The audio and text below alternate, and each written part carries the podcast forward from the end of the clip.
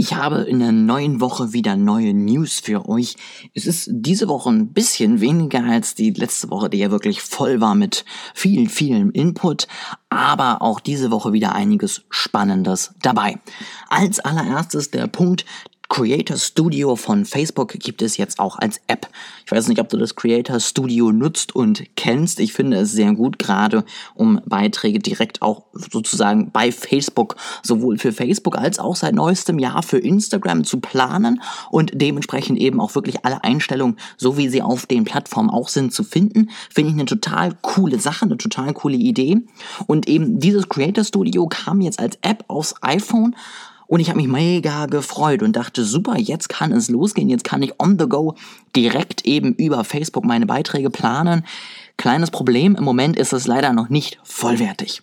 Man hat natürlich ein Dashboard, wo man seine Facebook-Beiträge einsehen kann. Man kann eben die ganzen Statistiken sehen, die Entwicklung und so weiter und so fort. Ähm, man kann auch Beiträge vorplanen. Es ist aber alles noch sehr beschränkt, sehr eingeschränkt auch in den Möglichkeiten. Instagram zum Beispiel ist noch nicht dabei. Fand ich ein bisschen ärgerlich, weil das war für mich wirklich ein Zugewinn, dass Instagram jetzt auch übers Creator Studio geht. Leider noch nicht ganz zu Ende gedacht.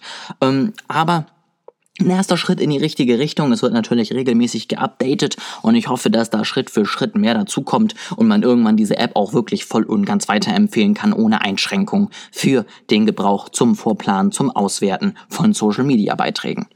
Dann fand ich ganz spannend, habe ich ein Interview gelesen, man wartet ja eigentlich immer mal wieder auf eine iPad-App für Instagram. So eine native iPad-App. Fände ich auch ganz cool, dann kann man da auch besser die Beiträge einsehen, hat man ein größeres Feld letztendlich, um alles auch zu planen, um Antworten und Kommentare zu sehen, um mal durch seine Nachrichten durchzugehen, muss man das nicht alles immer auf dem äh, kleinen Handy tun. Leider ist es im Moment nicht geplant. Und zwar, und das finde ich eine ganz spannende Sache, aus einem einfachen Grund, es fehlt im Moment einfach die Ressource. Der Chef von Instagram hat gesagt, es gibt wichtigere Dinge und man hat nicht genug Leute, um auch noch an einer iPad-App zu arbeiten. Ärgerlich, aber so ist es nun mal. Dafür hat Instagram eine neue Funktion. Du kannst jetzt nämlich schneller deine Follower bereinigen, wenn du zum Beispiel irgendwann merkst, das Thema Katzen ist nicht mehr so ganz so deins und du entfolgst der ersten Katzenseite, schlägt dir Instagram jetzt ähnliche Profile vor, die du dir doch auch mal angucken kannst. Und dann bekommst du eben alle Profile, die Instagram in eine ähnliche Richtung einsortiert. Dann kannst du gleich auf einmal alle deine Katzenseiten entfolgen und hast dort eben die Möglichkeit, einfacher und schneller mal wieder ein bisschen Ordnung in dein Profil zu bringen.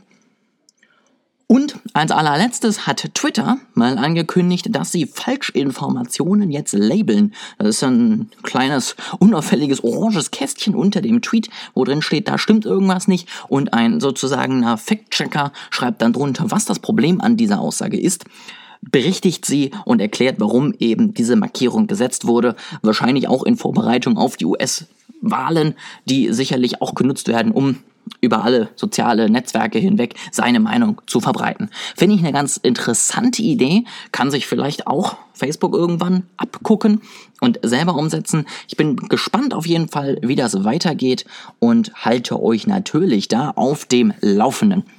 Das war es auch für heute.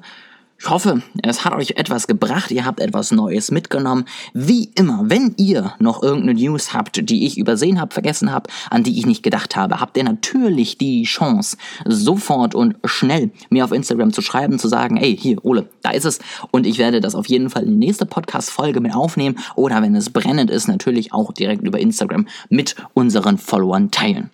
Ich danke euch fürs Zuhören, freue mich, wenn ihr nächste Woche wieder dabei seid. Da gibt's spannende News auf jeden Fall hier auf unserem Podcast. Ähm, und da bleibt auf jeden Fall dran, schaltet rein und ich freue mich, wenn ihr weiterhin treue Hörer bleibt.